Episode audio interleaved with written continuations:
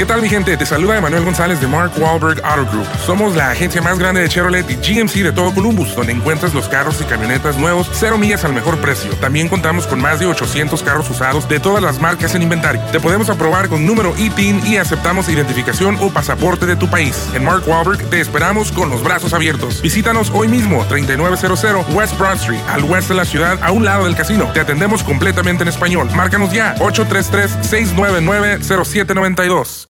Univisión Reporta es un podcast de euforia.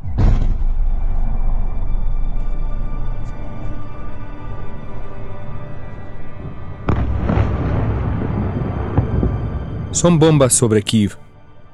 Es 24 de febrero y está comenzando la ofensiva rusa contra Ucrania.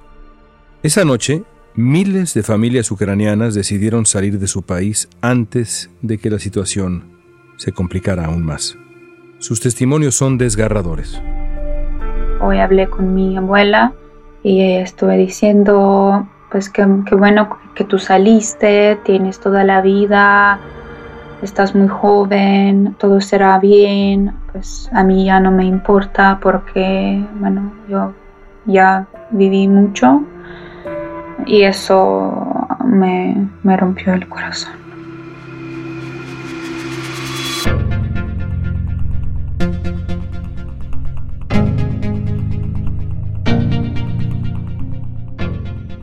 Hoy hablaremos con Tatiana Zetchenko, una ucraniana de 26 años. Nos contará su historia de cómo logró huir en tren de Ucrania.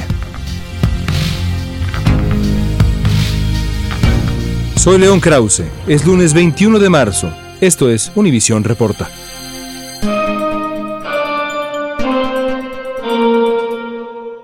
¿Cómo te llamas? Me llamo Tatiana Fechenko. Tatiana, ¿dónde naciste? Yo nací en Kiev, Ucrania, pues toda la vida en Kiev.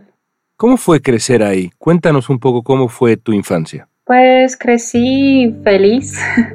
Ah, tengo hermana mayor, entonces siempre tenía alguien con quien jugar y bueno, al principio era difícil para mis papás después de que se rompió la Unión Soviética. En los 90 era bastante duro vivir en, en Ucrania.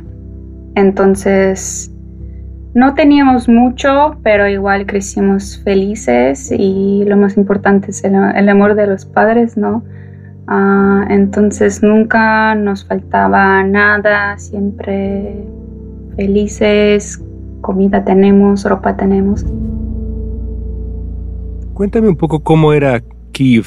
Yo le digo Kiev, es lo correcto, ¿no? Sí, Kiev es lo correcto porque es en ucraniano, pero Kiev es más del ruso, pero es más internacional. Cuéntame un poco cómo es Kiev como ciudad, cómo lo recuerdan tus ojos. Para mucha gente puede parecer como muy caótica, como unas ciudades grandes, todos son un poco caóticas, pero para mí es como que tienes oportunidades, tienes de todo, si quieres divertirse de diferentes maneras, entonces lo puedes hacer. Una ciudad vibrante, europea. Sí, muy europea, sí. Kiev es una de las ciudades más importantes de Europa del Este, famosa por sus espacios verdes, sus grandes jardines, una ciudad diversa, activa, milenaria, llena de cultura, orgullosa de su historia. En esas semanas previas al principio de la guerra, cuando vivías como nos estás describiendo ahora, una vida normal, ¿tenías idea de que la guerra era realmente posible? La verdad no, claro que todos estaban hablando de que iba a pasar algo, pero era como, no, no puede pasar. y pues la gente estuvo bastante tensa cuando ya empezaron a hablar que, bueno, este día empieza la guerra porque Rusia dijo esto y todos así tensos qué hacer, pues no sabemos qué hacer y que no, no podemos imaginar que puede pasar algo. Y la verdad, un día antes que ellos dijeron que pues, viene la guerra o algo así, ah, yo estuve en España, yo me fui como tres días, estuve en España así de vacaciones chiquitas. Ah, y ya empezaron a hablar que iba a cancelar el vuelo y yo así como, pero ¿cómo? Yo regreso a Ucrania, yo no, puedo, no me puedo quedar en España. Y mi mamá me escribía o tal vez tú puedes quedarse en España y digo, no, ¿cómo que me quedo aquí? No, no tengo nada aquí. Y me regresé, todo iba bien, pero sí, un poco tenso. El 24 de febrero, así de repente, nos atacaron. ¿Qué tal, Jorge? Bueno, pues han sido ya alrededor de 13 horas eh, de pesadilla para los eh, más de 40 millones de ucranianos cuando empezó esa ofensiva militar al este de, de, Ucrania, pero que rápidamente se convirtió en una ofensiva que ha envuelto a todo el país cuando en esa madrugada alrededor de las 5 de la mañana hora local empezaron los bombardeos aquí en la capital, en, en, en Kiev poco después comenzaron esas sirenas antiaéreas y también poco después comenzó ese éxodo de miles de automóviles eh, tratando de abandonar la capital. ¿Quién sabe con qué destino, eh, Jorge? Porque eh, en realidad todo el país está ahora envuelto en estos ataques. Ya tenemos los primeros partes en donde las autoridades ucranianas hablan ya de más de 200 ataques en estas 15 horas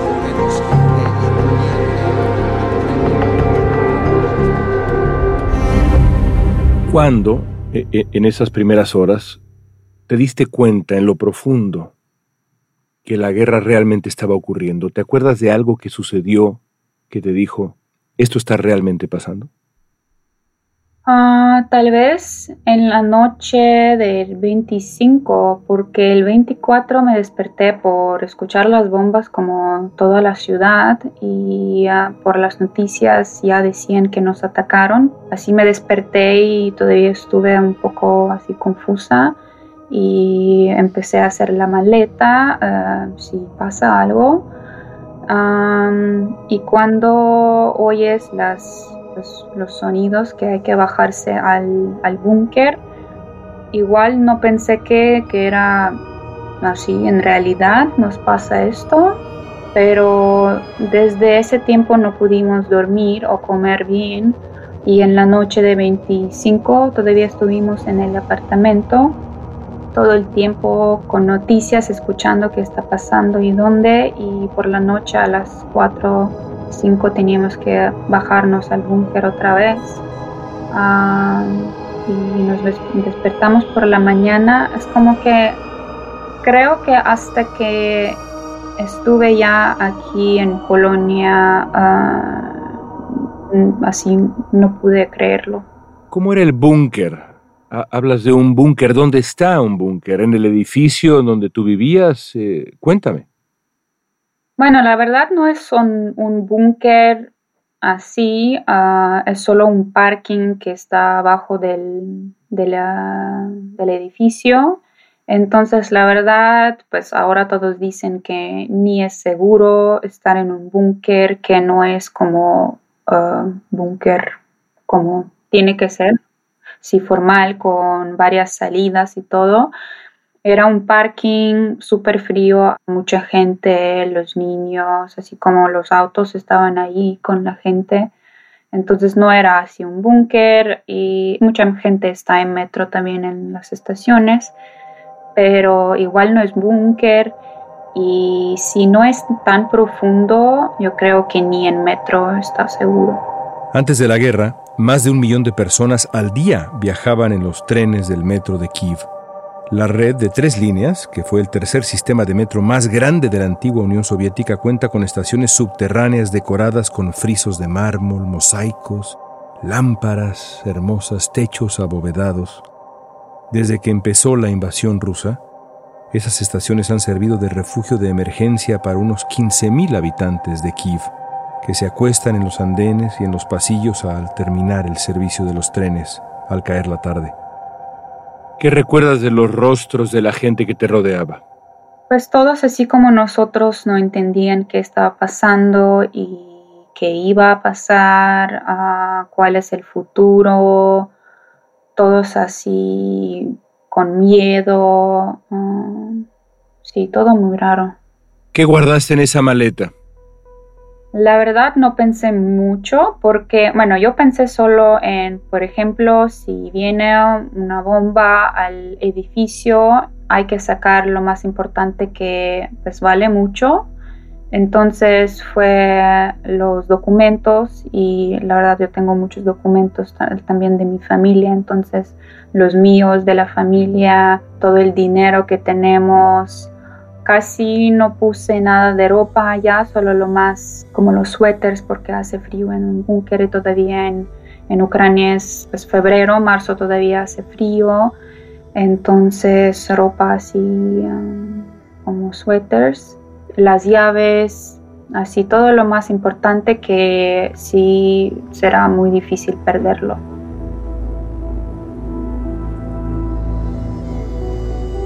Esa noche del primer bombardeo, Tatiana publicó un video en sus redes sociales en el que contaba, llorando, que no había dormido ni comido bien desde hace 24 horas y que tenía que tomar la decisión más importante, más difícil y dolorosa de su vida. De fondo se escuchaba el ruidoso vuelo de varios aviones. ¿Cuándo decidiste que tenías que escapar de tu país, Tatiana? Pues el 25 de febrero, cuando ya salimos por la mañana del búnker, ah, yo hablé todo el tiempo con mi hermana cuando tenía conexión. hablé con ella y ella me dijo que hay que salir del país o por lo menos de la ciudad y, e ir más como al oeste, ¿no? Pero era un poco difícil porque no sabíamos los autos o los buses ya no iban, no salían y era muy difícil salir en un auto porque la gente espera tres, cuatro días para salir del país, así parando, eh, parados. Luego, pues, la, una pues, conocida chica contó que ella tiene, pues iba el tren que iba a la ciudad de Lviv pero e-, ella sí compró el boleto. Yo tenía boleto solo para la noche del 25, pero me dijeron que no hay que esperar, hay que ir allá, que hay, ya hay trenes gratis, que eh, trenes de evacuación y que todos vienen en esos trenes.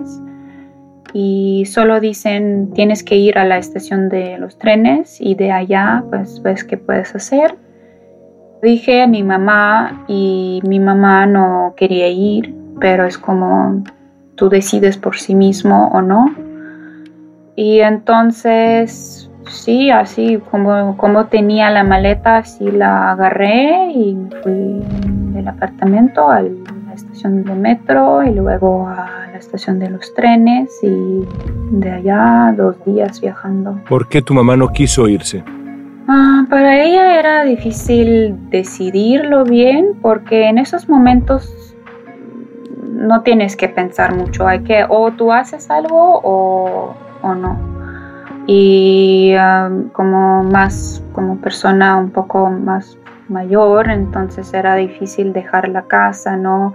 Todavía tenemos abuela y abuelo en Kiev también, que están en diferentes apartamentos. Y sí, para ella es como, como lo puedo dejar todo. Sí, así se, se quedó. Más de 3 millones de personas han huido de Ucrania a causa de la invasión rusa, según las Naciones Unidas. Más de 40 millones han tenido o han decidido quedarse.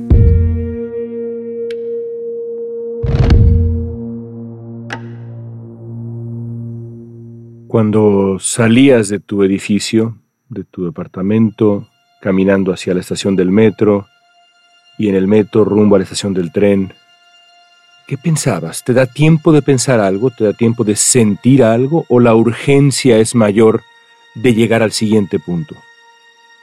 Ah, era difícil, era difícil porque yo estuve caminando y tenía como caminar 10 minutos a la, al metro y así como todo, todo el camino llorando porque no, como que yo me voy de la casa y no creo que, bueno, creo que bueno, creía que regresaría, pero cuando no sabía y cuando me iba a salir del país era, pues no sabía cómo y que mi mamá se quedó, estuve pensando en eso también y que estuve sola eh, viajando no sé a dónde, era, sí, era, no sé, no lo puedo comparar con nada. Tatiana después posteó en redes la última foto que tomó en su departamento antes de irse. Se ve una cama con un edredón verde y cortinas grises, una mesa de noche con el cargador de su teléfono. Una vida normal. Era una mañana soleada, escribió en la publicación. Me levanté, desayuné, salí a dar un paseo por el parque. Dos días más tarde, a la misma hora, todavía somnolienta y confusa, Corría por el departamento haciendo una maleta de emergencia sin darme cuenta de que mi vida había cambiado para siempre. Antes de esa publicación, en todas sus fotos, a Tatiana se le veía viajando, mostrando su corte de pelo, paseando por Kiev, en Odessa, sonriente, celebrando la vida. ¿Qué escuchabas en el tren? ¿Qué decían los niños, las mujeres? ¿Cómo era el tren?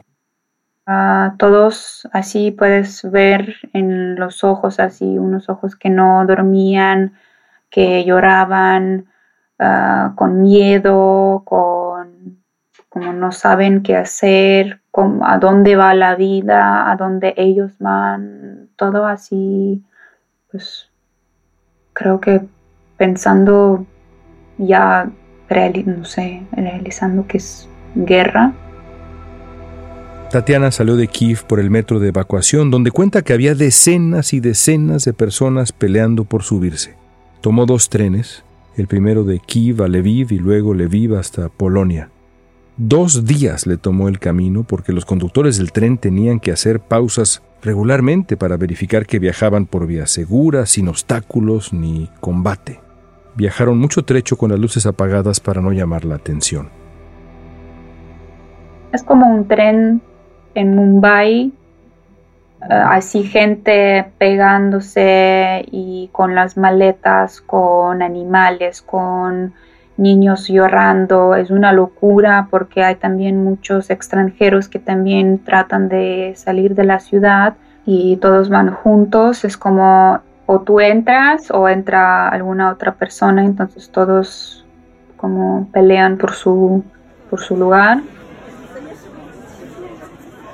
Entonces ah, llegué, mm, sí, teníamos que estar sentados en un como espacio, espacio muy, pues, pequeño en el tren ah, porque la gente no tenía como sitios así. Y luego estuve en el VIF y allá no sabía pues dónde busco la información del siguiente tren entonces media hora antes del tren solo tú puedes ver de, dónde sale y a dónde va.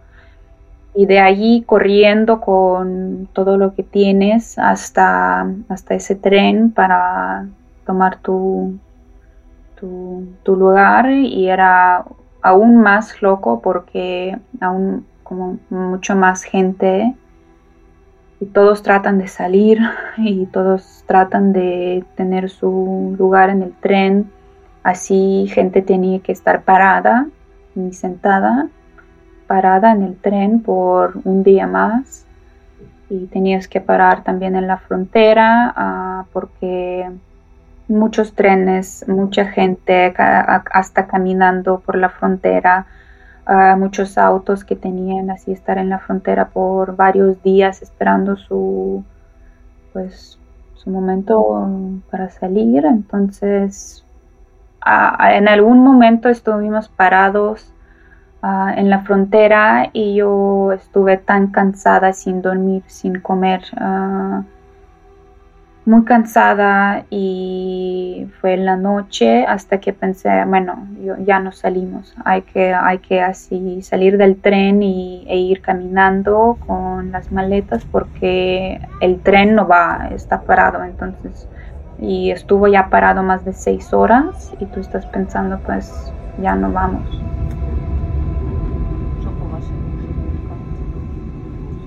Cuando solo quedaban 18.6 millas para llegar a la frontera de Polonia, el tren donde iba Tatiana y el resto de los refugiados paró por dos horas. Tatiana cuenta que algunos pasajeros no quisieron esperar más. Temían que en cualquier momento el tren fuera víctima de un ataque y se bajaron para cruzar a pie la frontera y llegar a Polonia. ¿Cómo llegaste a la frontera? ¿Caminando? No, eh, el tren ya salía, sí avanzó, entonces salimos de Ucrania. ¿Qué sentiste al llegar a Polonia? ¿Sentiste alivio? Pues cuando salí del tren, sí, porque todavía cuando estuvimos en el tren es como todavía esperas que para que para entender que estás ya en Polonia, ya no estás en Ucrania. Ah, pues salí del tren así, sí, era súper raro, ni entendía mucho qué estaba pasando. ¿Estás en contacto con tu madre, con tu familia? Sí, sí, todo el tiempo. ¿Qué te cuentan? Ah, pues mi mamá solo cuenta pues, que está bien, ah, compró la comida o algo así. Pues con mi abuela cuando hablo ah, siempre dice que pues por la noche más tiene, tiene miedo porque casi todo, todos los bombardeos pasan por la noche y ellos no pueden dormir bien porque, bueno, mucho miedo. No pueden salir de Kiev ya. No pueden salir ni de las casas ahora. Hay una regla ah, que, no pueden, bueno, no pueden salir de las casas, pero ni de la ciudad ahora.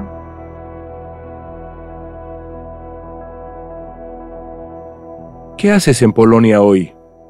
Yo estoy con unos amigos de mi hermana un amigo de escuela que vive aquí con su esposa. yo tengo mi cuarto aquí, me ofrecieron muy amables, se siente como familia aquí. Estoy, bueno, como que no tengo el trabajo fijo.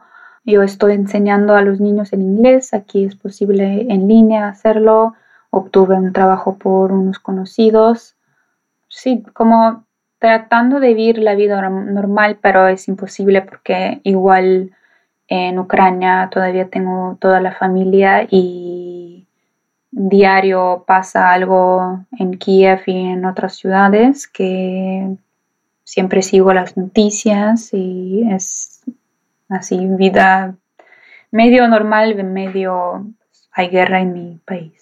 Es difícil para mí preguntarte esto, pero tengo que preguntártelo. ¿Tienes miedo de no volver a ver a tu gente? Sí, ah, y hoy lo pensé muy bien porque hoy hablé con mi abuela y estuve diciendo, pues que, bueno que tú saliste, tienes toda la vida, estás muy joven, todo será bien, pues a mí ya no me importa porque, bueno, yo ya viví mucho y eso me, me rompió el corazón. ¿Cómo imaginas tu futuro, Tatiana? ¿Volverás a Kiev? Sí, yo quiero ir a, casa, quiero regresar a Ucrania, quiero regresar a mi apartamento, ver a mi mamá.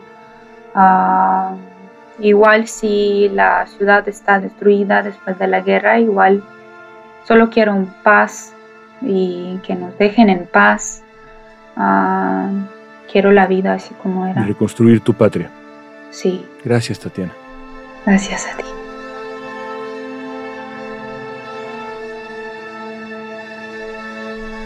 Horas después de esta entrevista, la abuela de Tatiana, Tamara, murió. Tenía 81 años, 20 días exactos después de que Tatiana huyera de Kiev y de los ataques rusos. La abuela Tamara había nacido en Kiev en 1941. Era tan solo una pequeña cuando su madre se la llevó junto a su hermana hacia el este, a Siberia, huyendo de los nazis. Su familia escribió un mensaje luego de la muerte diciendo, Nació en tiempos de guerra y murió en tiempos de guerra. Oramos por ella y como hace 80 años, por la victoria y la paz. La madre de Tatiana está todavía en Ucrania.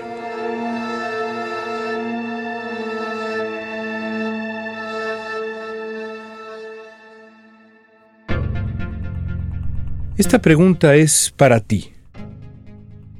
Tú, donde vives, ¿estarías dispuesto o dispuesta a recibir a un refugiado o refugiada ucraniana? Usa la etiqueta Univisión Reporta en redes sociales y danos tu opinión en Facebook, Instagram, Twitter o TikTok. En la producción ejecutiva, Olivia Liendo. Producción general, Isaac Martínez. Asistencia de producción, Isabela Vítola. Música original de Carlos Jorge García. Soy León Krause. Gracias por escuchar Univisión Reporta.